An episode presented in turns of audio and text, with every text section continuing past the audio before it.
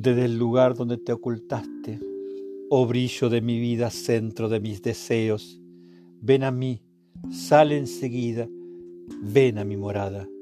Mientras un rescate me es concedido, sal, sálvame y dispón como una reina de mi suerte. Y en un instante devolverás mi juventud y me matarás junto con mis primaveras.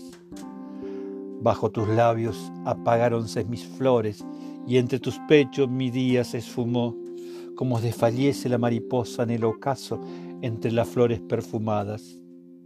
¿Dónde estás? Pero yo aún no sé quién ni qué eres tú. Tu nombre mis labios conmueve, y en la noche como brasa de fuego ardes en mi corazón. En las soledades de la sombra rompo a llorar, no doy paz a mi almohada, y en tu recuerdo consúmase mi carne.